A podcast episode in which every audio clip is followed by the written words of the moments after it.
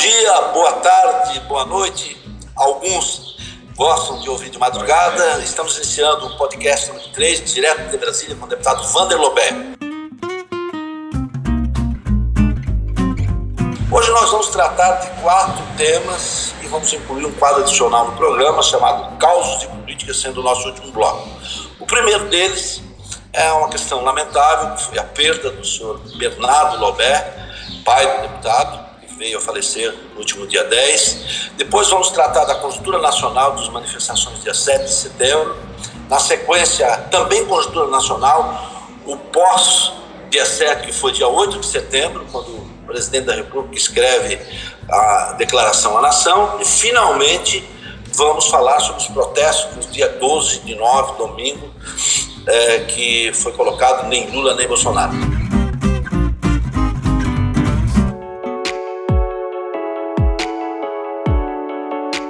Abrimos inicialmente com um lamento, deputado, pela perda do seu pai, que vai se dar uma semana, e também gostaria de me confraternizar com o deputado e amigo e dizer o que, na sua experiência como filho, essa relação trouxe para a política na relação com o seu, seu Bernardo Lobé. Boa tarde, professor. Ah, foi sempre minha referência, né? Um homem que, embora é, assim muito rude, mas foi militar, de uma formação é, é, dura. Eu acho que a gente, num momento desse, do, todos nós achamos que a gente está preparado, embora é uma coisa que a gente tenha certeza que vai acontecer com qualquer um de nós, mas não é fácil, não é fácil. E ele foi uma pessoa que sempre me deu liberdade. Como militar e eu petista, nunca ele me questionou, né? pelo contrário, meu pai tem uma formação brisolista daquela época, né? Ele sempre gostou do Brizola. E foi um militar, depois foi um pequeno produtor e uma pessoa determinada. Acho que essa é a, a, a maior característica e que eu julgo que eu herdei muito dele. Né? Determinada e não se abala com os obstáculos da vida. Né? É, a vida dele sempre foi de superação. E a gente perdeu ele com 85, tenho, não está não tá sendo fácil, né? mas é, eu prefiro guardar os bons momentos, e foram muitos, e tenho absoluta certeza que como filho, o que estava ao meu alcance, eu, eu fiz. Né? E sou daqueles também que a gente não pode ser egoísta. É, a gente sofre muito mas meu pai tinha já só 20% do coração funcionando, tinha um câncer de próstata, né? E em função dos exames que ele acabou tendo que fazer, ele com contraste, o coração não aguentou, teve uma primeira parada, ele superou e na segunda é, não aguentou e faleceu, né? Agora nos resta é, cuidar da minha mãe, nós somos eu e dois irmãos, uma irmã e um irmão, e a gente, evidentemente, que sente muito, mas a vida continua e a gente tem que ter essa grandeza. No, no seu livro, deputado, Diálogos Políticos, feito, organizado por mim, Éder e pelo, pelo Nilton, o senhor tem uma passagem que o senhor disse que seu pai lhe deixou uma lição, falando que o, a pessoa, quando não pode carregar alguma coisa, ela não deve assumir. E senhor sempre menciona de vez em quando isso na política. É, a frase, professor, é ninguém é obrigado a tratar, é obrigado a cumprir. Né? Isso também é uma referência para mim. Meu pai era um homem muito, muito respeitado porque era uma pessoa que com ele não tinha documento, era a palavra, palavreou, né, se comprometeu, ele sempre cumpriu. Então ele usava muito, falava, meu filho, ninguém é obrigado a tratar, é obrigado a cumprir. E isso tem muito a ver na política, né? Porque a política nem sempre você faz qualquer tipo de documento, muito é na, é na, no, na, na credibilidade. E para você ter credibilidade, você tem que honrar com aquilo que você se compromete. E isso, graças a Deus, eu sei que na política eu tenho essa referência. As pessoas, independente de partido, né, sabe que quando trata comigo, aquilo que a gente é, é, acorda é, sempre foi cumprido, em todos os aspectos.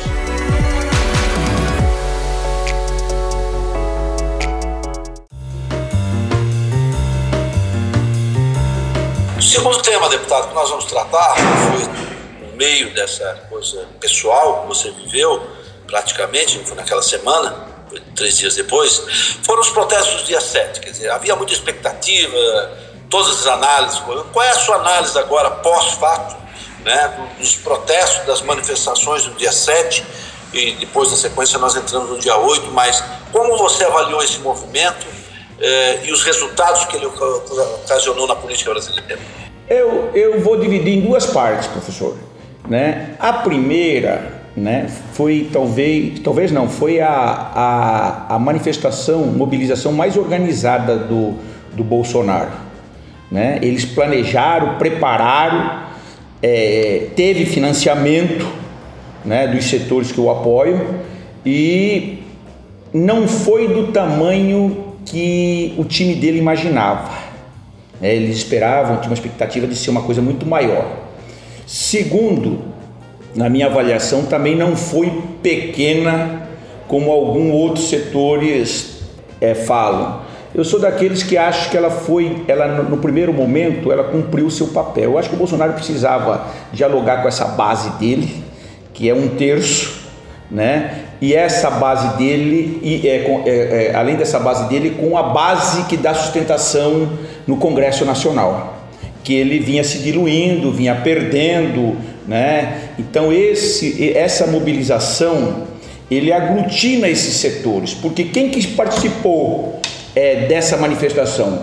Parte dos evangélicos, parte dos caminhoneiros aí, donos de frotas de caminhão, empresários, e o pessoal do agronegócio, dos sindicatos. Só o sindicato de Campo Grande mandou 20 ônibus para Brasília.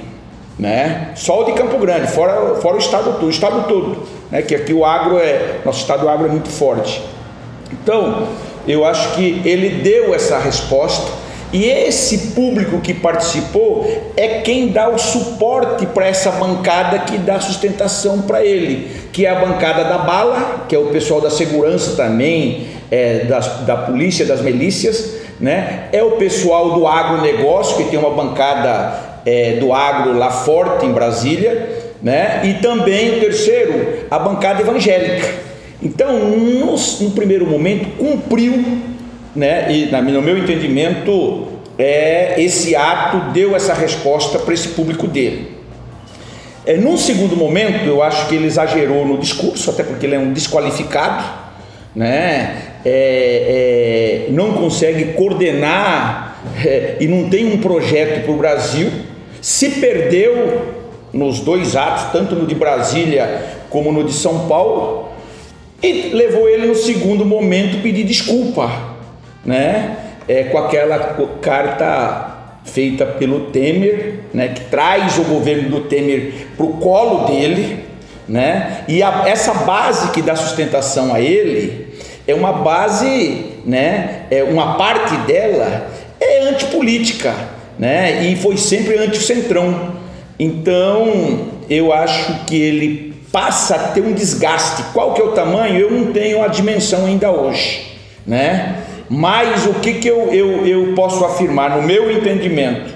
De que ele ganhou um fôlego, né? Eu não acredito, né, embora nós estamos, temos que ser é, incisivo no sentido de buscar e tem elementos para o impeachment, né? Mas acho que ele vai, nós vamos ter muita dificuldade com essa base é, do Centrão que dá esse suporte, que tem um orçamento paralelo é, é, é, é para eles, né? E que eu acho que até dezembro, né? É, pelo que eu conheço e pela minha experiência, é, nós vamos ter que fazer manifestações e movimento e uma articulação muito forte com a sociedade civil para a gente poder impeachment e tirá-lo é, do governo. Mas eu acho que ele ganha um fôlego com esse com essa manifestação do dia 7. Nós conversamos no programa anterior, no podcast dos dois, foi antes da semana do dia 7, que havia preocupação, você mesmo mencionou que não acreditava muito, das PMs dos estados, da Polícia Rodoviária, da Polícia Federal, quer dizer, é, o grande risco que isso ocorreu se houvesse autoridades tendo algum controle. Houve alguma manifestação aqui e lá, alguns exageros, em Brasília mesmo houve, né, é, esse tipo de invasão da esplanada, tentativa de invasão do Ministério, do próprio STF, mas a polícia conteve. É, isso também foi um sinal de que as instituições, depois a reação do STF, a reação do Congresso também foi muito forte no sentido de delimitar o espaço essas forças poderiam tomar de, de ocupação ou de violência, coisa assim. Verdade, eu acho que o, o, e o presidente Supremo, né, o Fux, foi muito incisivo e muito duro. Né, o Supremo, as instituições, né, mas e também é, os, os comandantes das Forças Armadas, é, eles não entraram nesse movimento. Né? É, eles tentaram, sem dúvida nenhuma, é, construir esse golpe, a ocupação do Supremo. Né? Mas a reação foi imediata né? e a polícia de Brasília recuou. Né? E eu acho que ali foi o momento mais tenso nesse processo, porque uma boa parte é, desejava que acontecesse, né? queria que acontecesse. Mas eu acho que nossas instituições é, é, é, são fortes, né? E eu não tenho dúvida que essa articulação é, do Supremo com o, com o Congresso, posição do presidente do Senado, a posição do Congresso, da Câmara Federal, né, com relação ao Estado Democrático de Direito, é, todos independentes de que estão, mas são incisivos, fomos incisivos na defesa do Estado Democrático de Direito. E eu acho que o papel do Fux, como presidente do, do, do Supremo e dos ministros das Forças Armadas, né, essa articulação, ela foi decisiva para evitar essa barbaridade que eles tentaram e buscaram fazer. Eu acho que também está também o próprio presidente ministro do Tribunal Superior Eleitoral, o ministro Barroso, na fala dele, também foi muito clara, né? Porque ali também tem julgamentos que comprometem a chapa do, do Mourão e do Bolsonaro, própria impossibilidade de uma inscrição para a próxima eleição. Ele também deu uma resposta incisiva em nome do TSE, a questão do voto da urna eletrônica, do voto impresso, etc. Sem dúvida, foi muito importante. E na verdade, né, professor Ido, a gente percebe que as forças democráticas elas se unificaram também, né? É, e nesse campo, e nesse campo inclui os partidos políticos, como o PSDB, a posição do Fernando Henrique, que foi presidente, a própria é, posição do Temer, que depois intermediou essa, essa, essa relação para retomar a relação, que ela esgarçou, ela arrebentou do Supremo, do Poder Judiciário com o Executivo.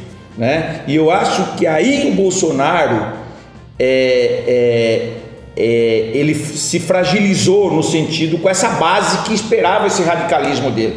Né? Eu acho que a gente precisa de um tempo para medir qual que foi esse tamanho.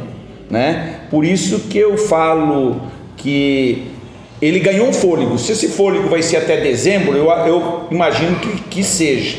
Embora a CPI está cada dia chegando nos familiares dele. É evidente que isso é um fato político muito forte, né? Eu, eu acho que tem que ter um fato desse para a gente conseguir dividir essa base de apoiamento que ele tem na Câmara Federal. Estou falando para construir uma maioria para o impeachment, né? Sim. É porque tem o Centrão tem os interesses próprios dele, eleição ano que vem, os espaços, cargos, as, os recursos para os seus estados, né? Então ele teve que se fragilizar ou teve que abrir a porteira para esses setores para conseguir se sustentar, né? Até quando essa desse, é, é, isso, isso a gente vai ter, vai depender muito da gente fazer essa aliança né? E eu acho que aí tem um erro nesse evento que teve pós dia 7, dia 12, no outro final de, agora nesse último final de semana, né? É, de alguns oportunistas tentando construir uma terceira via, quando na verdade nós tínhamos que ter unificado todo mundo, né? Pela defesa do Estado Democrático de Direito. Depois não vamos discutir. Aí já se tentaram tirar contra Lula, contra, contra Bolsonaro, e eu acho que foi um movimento pífio, né? Pouca gente, até porque esses setores não têm base social, né? É muito um pouco tentando cooptar ou pegar esse discurso que o Bolsonaro, que o Bolsonaro construiu nas eleições de 2018, que eu acho que essa fase nós já superamos.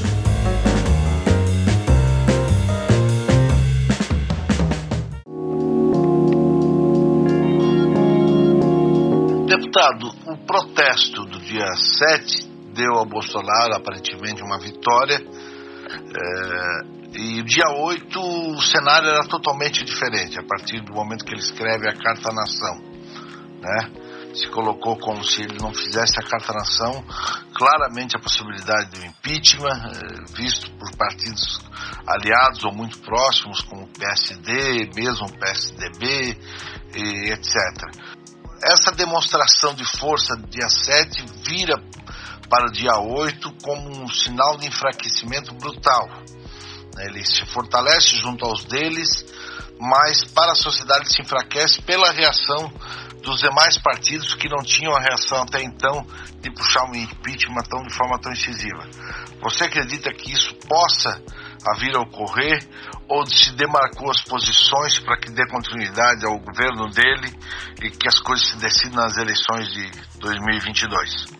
Sim, o, o professor, eu sou daqueles que, que tem o seguinte entendimento: esses ditadores fascistas, né, é da, da, é da, é, é da prática deles é, tenta avançar dez passos e recuar um, né? E o Bolsonaro, até eu acho que agora é diferente das outras vezes, ele vem depois, pede desculpa, mas ele já soltou e já dialogou que ele queria dialogar com aquela essa base dele atrasada, né, é, reacionária mesmo, que é de extrema direita mesmo.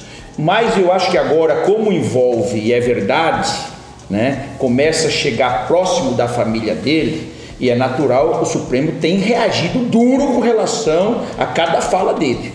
Né? Eu acho que ele chegou no limite, passou do limite, que precisou dessa carta.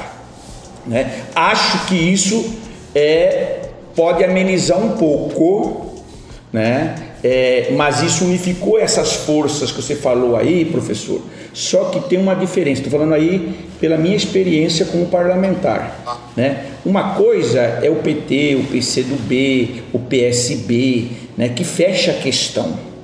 Esses partidos a maioria dele tem, tem, a bancada do PSDB é dividida, por exemplo, tem gente que está no governo, a, a, a, do PTB, a desses partidos, então, é, é, às vezes eles não automaticamente eles acompanham a decisão é, do seu partido, né? Por quê? Porque esse, essas, esses de parlamentares estão muito mais a, a, a reeleição deles estão muito mais na dependência né, desses recursos de emendas é, para os seus municípios, para o seu estado, né, é, até como para a reeleição deles, né, é diferente um pouco desse campo mais nosso, da, da centro-esquerda e da esquerda, que tem mais disciplina. Né? Por isso que eu vejo que o, vai depender muito da, da, da CPI, até onde a CPI vai, de aprofundar, né? Porque aí você cria, você vai ter elementos para você poder é, é, fazer o impeachment dele. E o povo na rua, né? E o povo na rua, que vai ser fundamental. Eu nunca vi um impeachment sem a massa na rua. Né? Então nós precisamos retomar isso. E para isso nós precisamos ter unidade.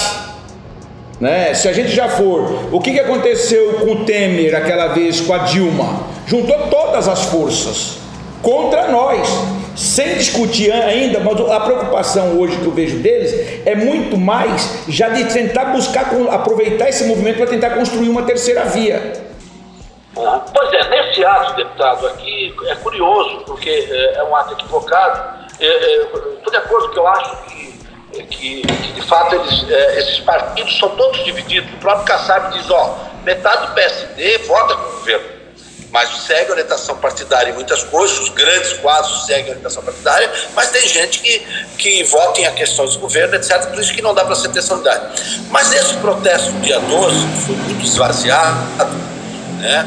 O fato de estar lá Dória, Ciro Gomes, Simone Tebet, Mandetta, quer dizer, não demonstra também que essa tão falada e propagada tentativa de construção da terceira via é um sonho de uma noite de verão. Aliás, ali foi uma tarde que não passou, reuniram 5 mil pessoas na Paulista, depois do Bolsonaro ter reunido, por hipótese, lá 130 mil pessoas, que é a estimativa que ele tinha. Quer dizer, e, deix, deixando o PT de lado, que, é, isso não, foi um tiro no pé para essas forças que querem buscar essa terceira via, politicamente falando? Professor, eu não tenho dúvida disso. Na verdade, os nomes que apareceram até aqui, aí eu concordo com o Kassab, né? Nenhum, já estão há muito tempo, nenhum se viabilizou, né? O nome que resta agora é ver se o presidente do Senado topa ser, que eu acho que é uma coisa que é um nome novo. Até agora, dos que foram apresentados até aqui, nenhum se viabilizou, ninguém passa de dois dígitos, né? É, e aí as pessoas sabem quem esteve lá atrás apoiando o Bolsonaro. A verdade, a política econômica está um, um desastre. Você sabe que, que a política contaminou a, a economia e agora a economia está arrebentando com a política. Né? Nós aqui no estado, para você ter uma ideia, a inflação aqui deve já estar tá em 12%. Isso reflete diretamente no bolso do assalariado, porque ele deixa de comprar, comprar ele acaba comprando menos, reduz seu salário.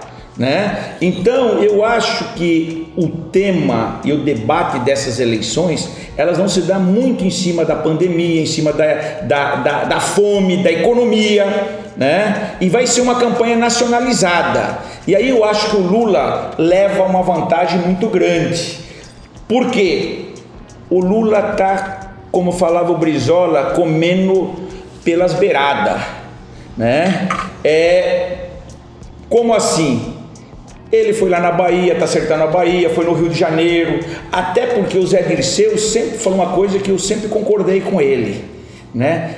É, PMDB, esses partidos, ninguém, quem está no governo leva metade, né? Ninguém leva ele por inteiro, né? Então, e não está sendo diferente isso que o Kassab falou, porque uma boa parte desses parlamentares já saíram do PMDB, foram para o PSD, já saíram do, uns do, do, do, do PTB, foram para o PMDB, você pode olhar, há uma, um rodízio entre eles. Né? E na política o que eles pensam é diferente disso, eles dependem de Brasília, do mandato, da, do, dos recursos, dos investimentos, para poder sustentar a sua reeleição, né?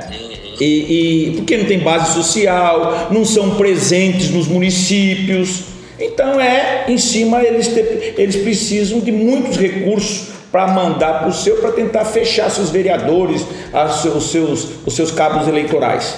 Então eu acho que é, esse movimento foi um fracasso. Eu não acredito numa terceira via. Eu acho que cada vez mais é, é, vai ser uma eleição polarizada, é nós contra o Bolsonaro. E o Lula, pela referência, por tudo que ele já fez, todos os setores, inclusive o agronegócio, inclusive o mercado, né, sabe que ele não é inconsequente, porque ele não foi inconsequente nos seus oito anos de mandato. Né? Claro que tem algumas resistências agora, tal, em função de tudo que nós vimos né, nesse processo da Lava Jato, né, para tirar, mas as pessoas sabem da coerência dele, do comportamento dele é, ganhando as eleições. Né, que vai respeitar o Estado, os poderes, o Estado democrático de direito, que é uma pessoa do diálogo, que é uma pessoa que, quando perdeu, soube perder, né, reconheceu a derrota. Então, eu acho que essa eleição ela já está polarizada, não muda isso, né? E eu acho que cada dia e pelos absurdos que acontecem nesse governo fortalece mais e quem mais ganha é o Lula e tem que ter essa capacidade que ele está tendo de ampliar as alianças.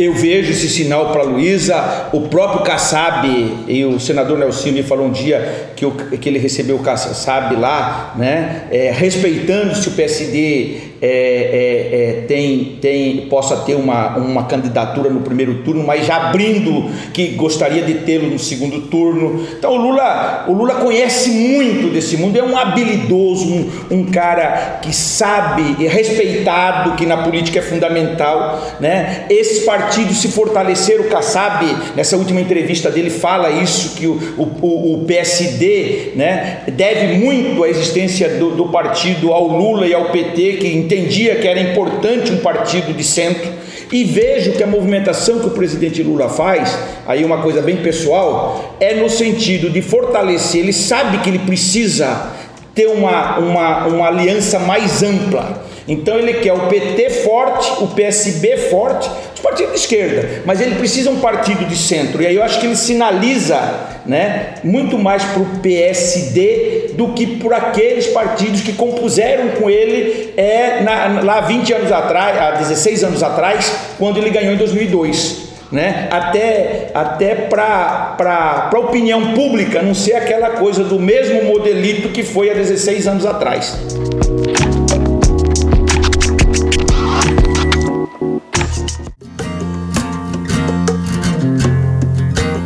Para nós fecharmos, a gente está criando um quadro novo no nosso podcast semanal, que são causos de política, onde você aí com 40 anos de estrada, né, é, política, de articulação, como secretário, como presidente do PT, militância sindical, estudantil, né, acompanhou. Então eu queria que você partilhasse com a gente um dos casos que eventualmente venha. Lembrando, semanalmente nós vamos fazer isso, também pautado em parte no livro que nós escrevemos lá atrás, contando uma parte da sua trajetória política, e que lhe vem à mente sobre o ex-presidente Lula, numa das passagens aí pelo estado de Mato Grosso do Sul, acerca de eleições. Essa passagem é muito interessante. Eu até brinco sempre, professor, é, quando eu acabo falando um pouco, as pessoas perguntam como que vocês ganharam o governo em 98, né? É, aqui um estado extremamente conservador, só tinha duas pequenas prefeituras. Em 98, no carnaval, o Lula veio pescar conosco lá no Estrela Vermelha. Não era presidente, ela era presidente só do PT. Né? E eu sempre falo, brinco, que o Lula nem sempre acerta todas. Naquela, nós pescando, ele me chamou de lado e falou assim: Wander, você é um cara que o Zeca escuta muito. Fala para o Zeca não cometer esse erro. Ele tem todo o direito de ser candidato a governador mas a eleição mais segura para ele é de deputado federal. Eu vou ser presidente, eu vou precisar de uma experiência do Zeca é, no parlamento. Ele falou, e até porque o dia que Jacaré votar, vocês vão ganhar as eleições. Né? Acabou o Zeca virando governador e ele perde aquela eleição de, 90, de, 90, de, de 98 para o Fernando Henrique. Né? São passagens assim que marca a vida da gente, né? Então tem muitas dessas e eu queria compartilhar isso com as pessoas que estão nos ouvindo. Obrigado. Então mais uma vez o podcast direto de Brasília com o deputado Wander Lobé, agradecendo a audiência e até a próxima semana. Obrigado, deputado. Um grande abraço.